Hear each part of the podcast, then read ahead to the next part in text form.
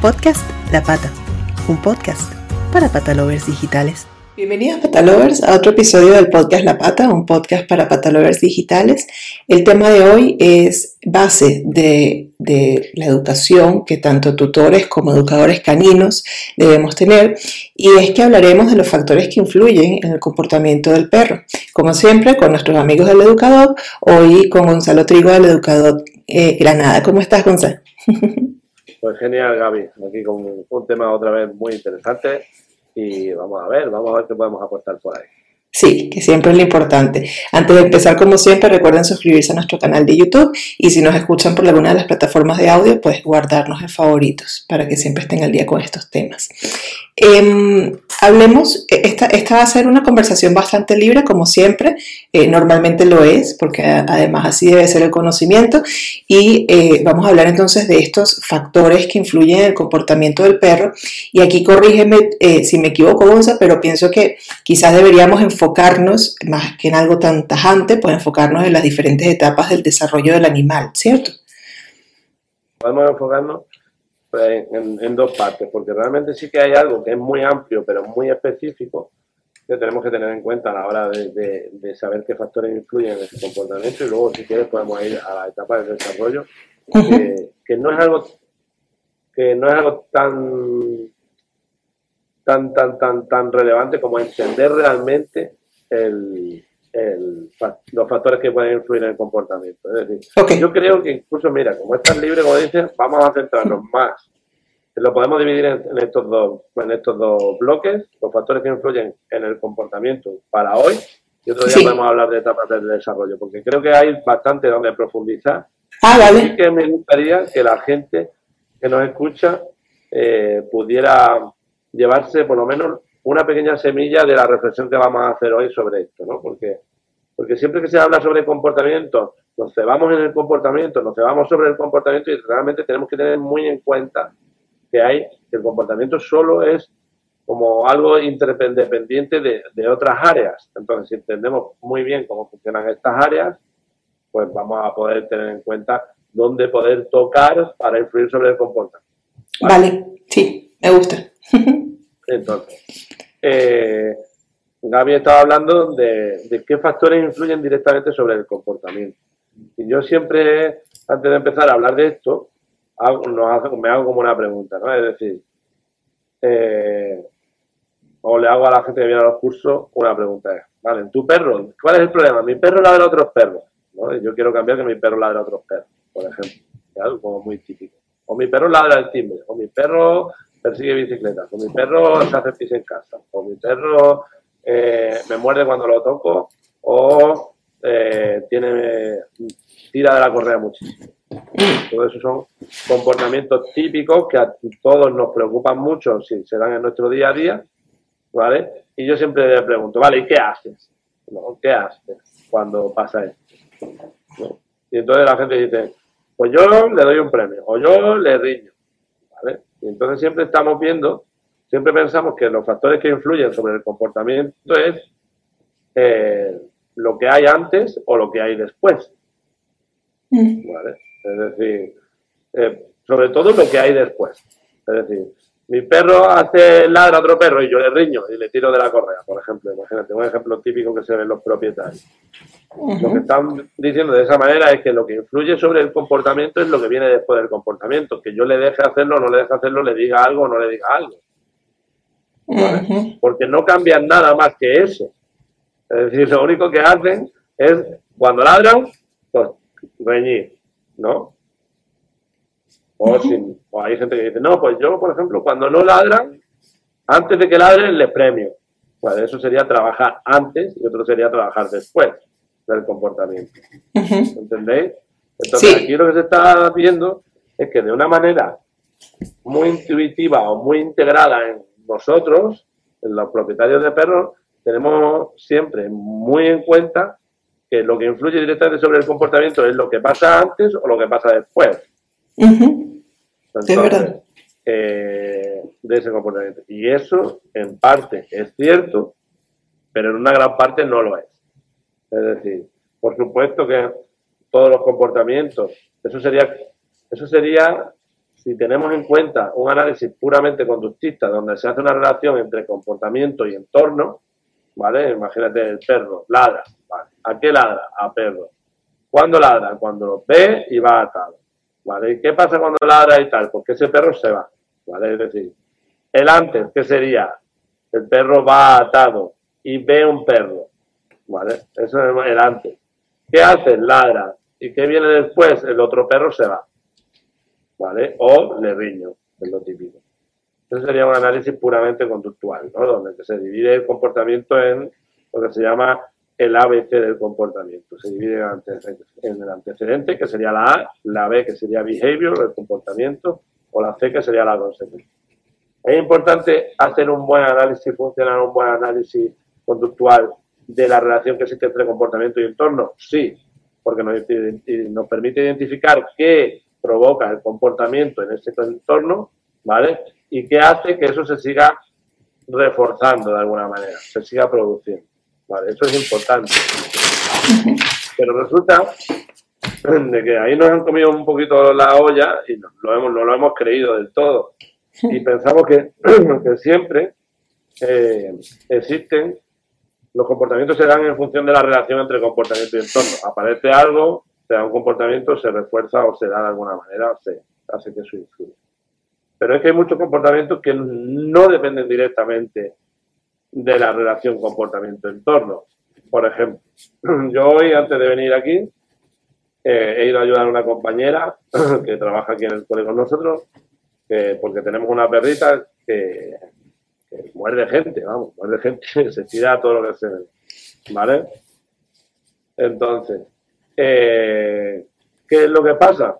Digo, vale, no te preocupes, yo voy a ayudarte a recogerla para que venga aquí al cole, luego cuando viene aquí al cole está suelta, sin mortal, súper bien y tal, ¿no? Pero después resulta que hay una zona ahí en su casa, desde que sale por la puerta de su casa hasta que monta el coche, donde a perra el que ve se tira, el que le maneja se tira, ¿no? Y, y se produce una situación realmente incómoda. Incómoda para la persona que lo lleva, incómoda para la persona que se encuentra, incómoda para la perra. Mm. Entonces, eh, vale, pues vamos a voy, a, voy a ver qué relación existe entre comportamiento y entorno. Es decir, vamos a ver qué factores están influyendo en el comportamiento que se produzca ahí. Vale, pues vemos ¿no? que, que la perra en el ascensor, según ya habrá aportado, el ascensor ya se encuentra una lente y está nada más que enfocando a la persona que lo lleva o enfocando a la persona que va. Y ahí lo que, lo que quiere es tirarse, tirarse, tirarse. Y cuando sale el portal, lo que se encuentre se lo come y cuando llega a la furgoneta, entra el transportín y entra... Vale. Y entonces, vale, realmente la perra eh, está esto tan determinado por el entorno o hay más cosas que influyen sobre ese comportamiento.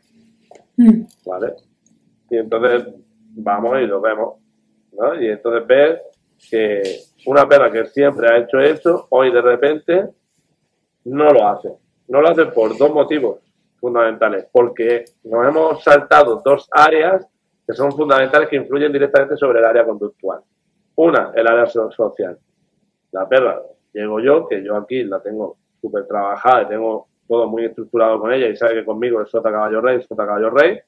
La relación que existe entre nosotros, es decir, la parte de área social, está determinando que la perra automáticamente eh, automáticamente llegue y me vea, de repente la perra dice, ah, vale, voy con Gonzalo.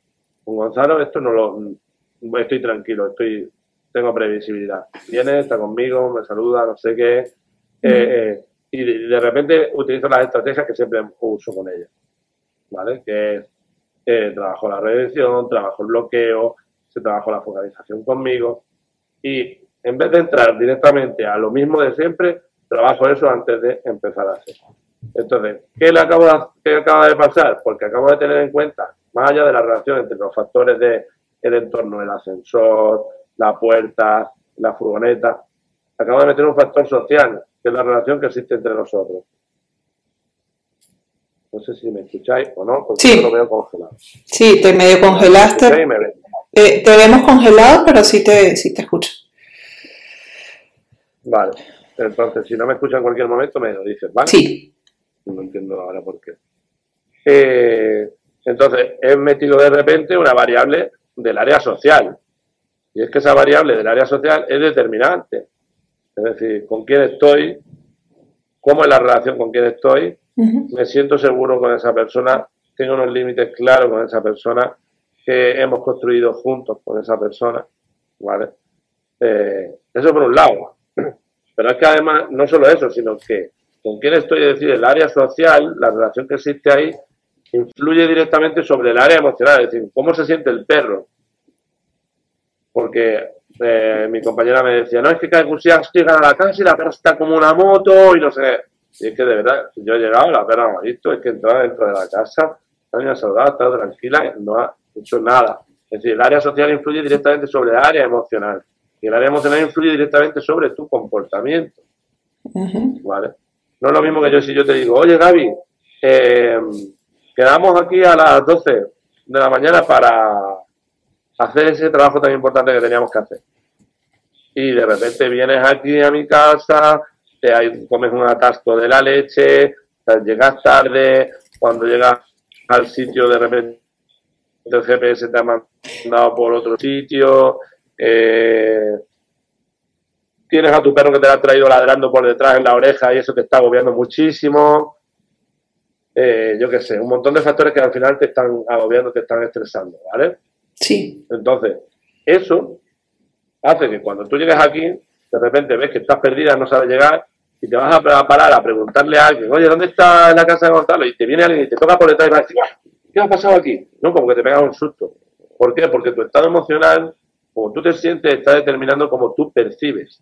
Es decir, el área emocional directamente tiene una influencia sobre el eje perceptivo ejecutivo y por lo tanto, en función de cómo percibo, así ejecuto. ¿Vale? Y eso es súper importante.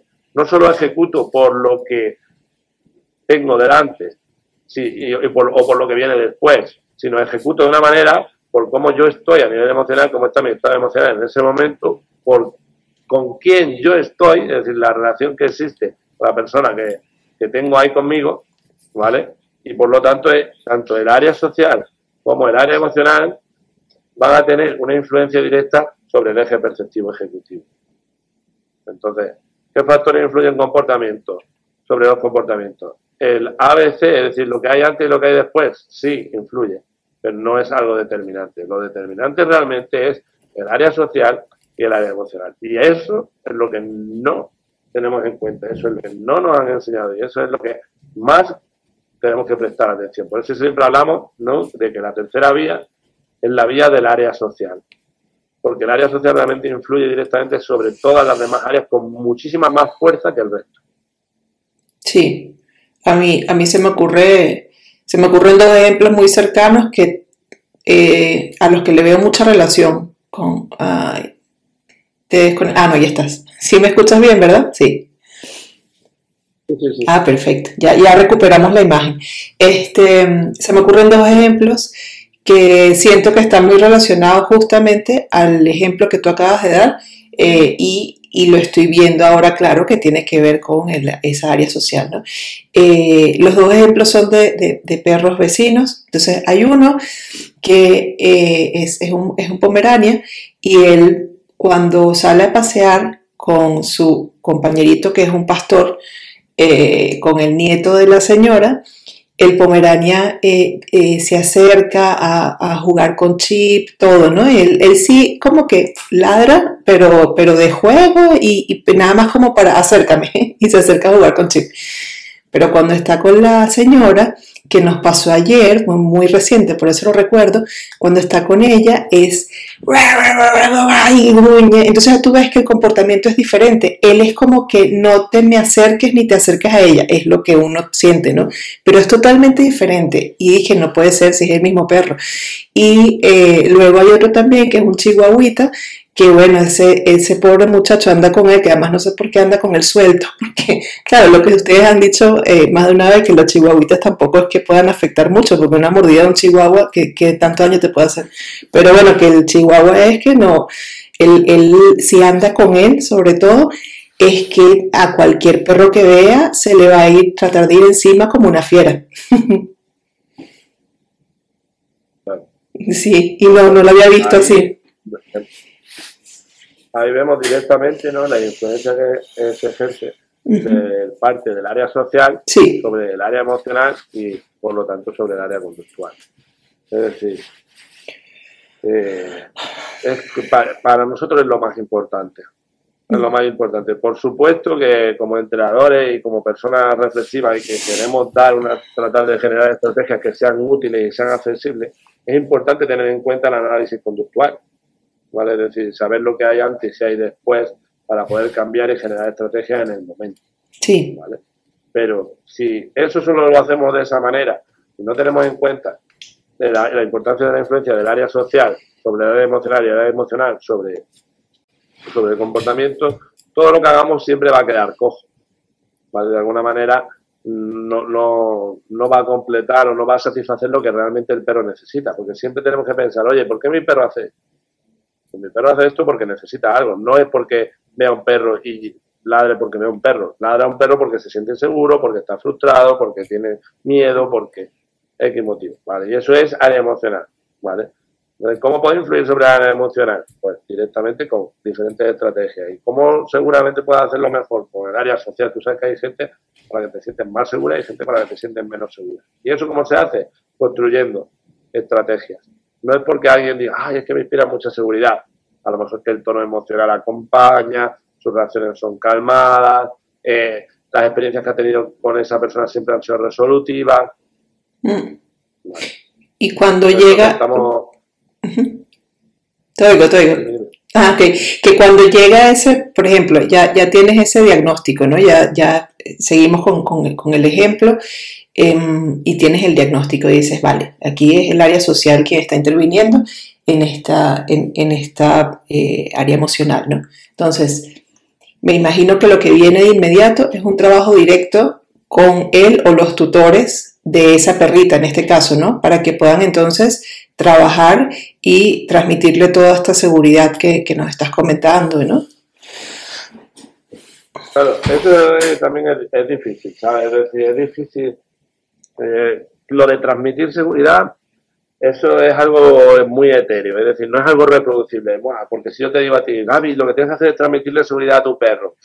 Te a decir, ¿Cómo lo hago? Vale, pero ¿cómo lo hago? sí. Eso no, es algo, a mí me parece como algo demasiado en el aire, ¿no? Y después, teniendo en cuenta que tú necesitas seguridad, ¿vale? Yo voy a hacer estrategias que a ti te ayuden a ganar seguridad. ¿Y cuáles son aquellas que te otorgan seguridad? Aquellas que te otorgan previsibilidad, ¿vale? Por ejemplo. Eh, si tú si tú tienes miedo a la velocidad y yo voy conduciendo, ¿vale? Y voy a 140, eh, tú me vas a decir, ay, Gonza, eh, va muy rápido, ¿no? Me siento insegura. Y yo voy a decir, vale, no te puedo decir con un tono así, vale, Gaby, no te preocupes. No te preocupes, yo, yo controlo la situación. Y sigo haciendo, yendo a 140. ¿Eso te va a ayudar a calmarte? No. Vale. Entonces, ¿qué te ayudaría a calmarte? Que, que bajaras la velocidad. y que me hablaras eh, eh, calmado, ¿no? Sin el tono así engolado. Vale. Entonces te diría, vale, bajaría a 120, podría bajar a 120 y te diría, ¿cómo estás ahora? ¿Te sientes mejor? Tú vas a decir, sí, mucho mejor. Manténlo a 120. ¿Vale? Es decir, de alguna manera lo primero que he hecho ha sido atender tu necesidad, bajo la velocidad. Sí. ¿Vale? Si solo te pongo un tono pero no atiendo tu necesidad, no sirve para nada. Sí. Si te pongo un tono y atiendo tu necesidad, empiezo a tener. Y luego lo que necesito es mantenerla, porque si te estás calmada y a los 10 segundos estoy otra vez a 140, otra vez vas a, ver que esta persona no es previsible. Que puede subir como que puede bajar, como que puede subir o puede bajar. Hay dos factores importantes. Uno, o que ponga el control de crucero y vaya a 120 siempre y yo te, diga, mira Gaby, no te preocupes, he puesto el control de crucero, yo voy a quitar esto y ya va a 120 siempre. Eso te va, es una estrategia de previsibilidad para ti. ¿Te sentirías más segura si pusiera el control de crucero a 120? Eh, sí, porque sé que no va a haber cambios. Es decir, que, que, ya, que, no, que no, tu pie no va a tener mayor peso. Exacto. Entonces eso te va a ayudar a, a tener previsibilidad. Y otra de las cosas es tomar el control, ¿vale? Es decir, vale, ¿tú conduces? Sí. ¿Te gustaría conducir a ti? Sí, no me importaría. Creo que iría mejor si conduzco yo. Vale, perfecto, te doy el control. Vale. Entonces, claro, cuando Y ahí parece una tontería, pero es que es así. Cuando un perro reacciona, imagínate a otro perro ladra, wow, wow, wow, Si solo nos fijamos en el ABC, en el análisis de relación de comportamiento y entorno, puedo premiar o castigar algunas cosas, pero no voy a conseguir nada. Normalmente, si nos preguntamos qué emoción hay detrás, vamos a encontrarnos de que hay las emociones inseguridad, miedo, fobia, en sus diferentes escalas. ¿Vale? Cuando nos demos cuenta de eso, normalmente cambiaremos nuestro enfoque, pero si no hacemos eso, no cambiaremos nuestro enfoque. ¿Qué hace todo el mundo que tiene un perro que se tira a todo? Se enrosca la correa en la mano, da 40 vueltas, y lo lleva. ¿vale? Y lo que está haciendo así es todo lo contrario que debería hacer, es decir, tú tienes miedo, Gaby, yo te estoy diciendo, yo te propongo tomar el control del coche. Porque de esa manera tú vas a saber, vas a ir como tú necesitas. Sin embargo, cuando hacemos esto con la correa y le damos vuelta de la mano una y otra vez, lo que estamos haciendo es todo lo contrario a darte el control del coche. ¿Vale? Porque ahora te diciendo, no, no, no, no, conduzco yo, conduzco yo, conduzco yo, que yo, yo sé. No, no. Eh, lo que necesito es darte la opción que tú puedas elegir. ¿Vale? Y eso por un lado. Y por otro lado, necesitaremos también darle esa previsibilidad y por lo tanto necesitaré trabajar estrategias que al perro le enseñen fuera de contexto cómo funciona, pueda aprenderla y que sepan que esto lleva a esto, esto lleva a esto, esto lleva a esto. Y cuando el perro lo ha aprendido en un contexto sano, lógico, seguro para él, podré llevarlo a un entorno más difícil, donde el perro se activa a nivel emocional, donde tenga el fallo, o del perro detone el comportamiento no deseado y realmente el perro pueda llegar a hacer. Entonces, ¿qué factores influyen sobre el comportamiento? Pues, además de los factores de, relación relacionados con comportamiento y entorno, es decir, lo que pasa antes y lo que pasa después, que todo el mundo los tenemos más o menos en cuenta, es importante tener en cuenta que influye el área física, el área social y el área emocional. Hasta ahora nosotros hemos hablado del área social y el área emocional. Y dejo como un poco fuera la parte física. Pero es que la parte física también influye sobre el comportamiento. Es decir, como tú estés a nivel físico o fisiológico orgánico va a influir en cómo tú te comportes. Si yo, por ejemplo, no me considero una persona violenta, pero si voy a la playa con lo blanquito que soy y me quemo la espalda y tú vienes, Gaby, y me dices, hola Gonzalo, ¿cómo estás? Y me das dos golpes en la espalda, Gonzalo te va a dar un puñetazo. ¿Es un comportamiento violento porque me has tocado la espalda? No, es un comportamiento violento porque me has tocado la espalda cuando tengo dolor. Sí. A mí me gusta mucho que me toquen en la espalda, pero si tengo dolor, no. ¿Vale? muchas veces también tenemos en cuenta de que hay otros factores que influyen sobre el comportamiento. Hay que mi perro cuando lo llevo al veterinario le muerde, hay que mi perro cuando le toco en la oreja me muerde, hay que... a lo mejor tu perro tiene una autitis, tu perro le lava mucho la oreja, tu perro le lava mucho la bañera y no le gusta y se entra en alerta. El, el veterinario le ha pinchado varias veces y le ha generado dolor y el perro ya anticipa que viene una situación dolorosa. ¿Entendéis? Entonces tenemos no solo los comportamientos, hay que analizarlos en base a la relación comportamiento-entorno, lo que pasa antes o pasa después, sino que tenemos que hacerlo de manera integral. Y ahí hemos visto todos estos factores que son los que influyen sobre el comportamiento. Y entonces, teniendo en cuenta esto, sabremos dónde tocar para poder cambiarlo.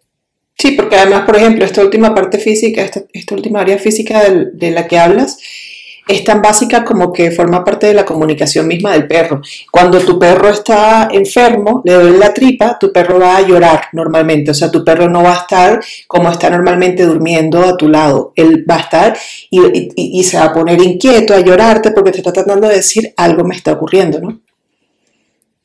Claro. Exacto. Entonces, luego, para eso es importante, todo eso también está relacionado con el área social, con el perro nos comunica algo ¿vale? Con su comunicación no verbal, que tenemos no solo que saber interpretar, es decir, entender qué nos está diciendo, sino que saber atender. Porque si tú me dices, eh, Gonzalo, tengo frío, yo te digo, ah, muy bien. Y yo también vuelvo a decir, Gonzalo, tengo frío, yo te digo, ah, pues muy bien, Gaby. Yo estoy siendo muy amable, te estoy diciendo, ah, muy bien, pero no te estoy dando ni una manta, ni un abrigo, ¿vale? Y, y si realmente lo que tú estás tratando de decirme lo que esperas de mí es que yo te ayude a poder mejorar eso. ¿Y cómo? Pues con, atendiendo la comunicación. ¿Cómo? A través de una estrategia. Mira, tengo una manta para ti, tengo un abrigo para ti. Sí. ¿Vale? El perro, ah, tengo miedo. Ah, mira, el perro ladra, ay, pobrecito, el perro ladra. Vale. ¿Qué tengo que hacer? Pues ayudarte. ¿Cómo le ayudo? Pues con estrategias que le otorguen previsibilidad y seguridad. Y eso necesito enseñárselo, ¿vale? Y lo ideal ahí porque busquemos a alguien que sea profesional que, y que tenga rodaje con respecto a qué hacer y qué no hacer, ¿vale? Para no, para no dar palos de ciego, ¿no? Sino que realmente que podamos eh, ser lo más eficientes posible porque cuando un individuo está sufriendo, pues hay que ayudarle de la manera más eficiente posible, no, no jugar a, a, la lotería. Sí, sí, sí. Y luego también, yo creo que aparte de los factores que los has explicado, los has explicado muy bien y su relación también del uno con el otro y, y cuándo enfocarnos en algo y luego también enfocar, eh, poder ver eh, todas las otras variantes eh, o variables, creo que también lo que siempre reforzamos, ¿no? El, el conocer realmente a ese individuo que, que tienes en casa. Eh, a eso me o- a qué me refiero con eso me refiero a cosas que hemos hablado como eh, los grupos de raza como las fases de, la, de la- de la caza y, la- y lo que tiene cada digamos cada, grupo de raza no como más enfatizado. Eh, traumas incluso cuando, cuando hemos hablado en episodios acerca de no sé de, de los de los galgos que han sido rescatados y el cortisol Em, incluso también todo el tema de trabajo eh, que históricamente pues tienen los perros. Cuando tú hablas de, de- de los border collies y todo lo que, lo que haces con ellos, ¿no? Yo creo que también es eso, es porque comportamiento no es solamente, como dijiste en algunos episodios, todo, es- todo aquello que me molesta eh, eh, eh, o que no quiero que, que hagas, ¿no? Dentro de la convivencia, sino también es cómo es la forma de desenvolverse del animal, ¿no? Y eso también tiene que ver con, con- con muchas de estas cosas. Claro. Eso tiene mucho que ver, por supuesto, igual que hablabas de lo de las etapas del desarrollo, la, la, la característica de especies específicas, de raza, Mm, ¿vale? Todo eso, por supuesto, influye. ¿vale? Sí, Porque sí que, ya te digo, que es determinante eh, sería, sobre todo, romper con ese monopolio, de alguna manera, de, la- de la parte más conductual, ¿no? De la Sí, relación comportamental. Focalizar sobre las diferentes áreas que pueden influir, ¿vale? Y tenerlas en cuenta como algo transversal y vital, ¿vale? Y luego, por supuesto, hay que tener en cuenta, pues eso está hablando de tanto las etapas del desarrollo como las necesidades de especies específicas de, cada- de características de raza, del individuo, ¿vale? Sin tender a, sobre todo a, al etiquetamiento del perro, mi perro hace esto porque es dominante, mi perro hace esto porque es malo, mi perro hace esto porque es celoso, mi perro hace esto como algo de- determinista, no, tu perro no es, tu perro es lo que tú dejas que sea, Exacto. ¿vale? Eh, yo no soy nada, yo soy hoy y mañana este Gonzalo de hoy y dentro de cinco años seré el Gonzalo de dentro de cinco años y el Gonzalo de hace diez era otro Gonzalo. Entonces yo es que soy así, mi perro es que es así, eso es un error eh, básico, ¿vale? De cómo nos identificamos con ciertas cosas, cómo generamos una identidad en el individuo y cómo al final acaba generando una determinación eh, bastante mala que no nos va a ayudar a evolucionar. Realmente lo más importante es, vale, eh, vamos a ver qué podemos cambiar, vamos a ver qué podemos cambiar, porque vamos a ver qué es lo que está influyendo. Lo que está influyendo son esto, esto, esto y esto. Sí. Bueno, como siempre, mucho conocimiento y análisis. Creo que esas, esas son las bases fundamentales para resolver cualquier situación y para mejorar la convivencia, que de eso se trata todo. Eh, al- ¿Algo más que agregar, Gonza? Si no, bueno, despídete de los patalovers o agrega y despídete después. Bueno, a mí me gustaría despedirme ¿no? con, con intentar hacer una reflexión sobre la importancia del cambio de paradigma, ¿no? un cambio de paradigma donde no tenemos que jugar en la condena determinista de que un individuo es como es, ¿vale? Sino que realmente nosotros podemos hacer mucho siempre y cuando nos, nos trabajemos esa parte analítica, ¿vale? Y podamos ver más allá de la relación, como te he dicho, comportamiento-entorno y que realmente si hay una variable que hay que tocar es la variable del área social. Y por supuesto nosotros ahí podemos jugar mucho, somos la parte más importante del área social del mundo de nuestro perro. Por lo tanto, siempre hablamos nosotros de la tercera vía, la vía del área social. Y ahí la vía de la, la parte de la vía del área social más importante de tu perro eres tú. Así que adelante y a seguir evolucionando. Sí, está buena la conclusión. Al final somos sus máximos referentes, eh, sus máximos amores y, el perro, como siempre decimos, pues es, una especie, eh, eh, es un animal social, ¿no? Entonces, pues dime tú si no es importante esa área social en, su cabecita y en su comportamiento y en su, en su bienestar.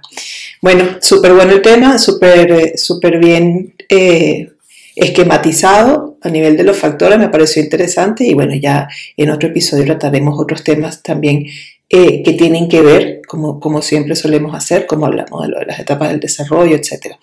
Eh, gracias Patalovers por acompañarnos un episodio más. Esperamos hayan disfrutado. Recuerden suscribirse al canal de YouTube y eh, pues guardarnos como favoritos en las plataformas de audio para siempre estar al día de estos temas para los amantes de los animales. ¡Chao! Podcast La Pata, un podcast para patalovers digitales.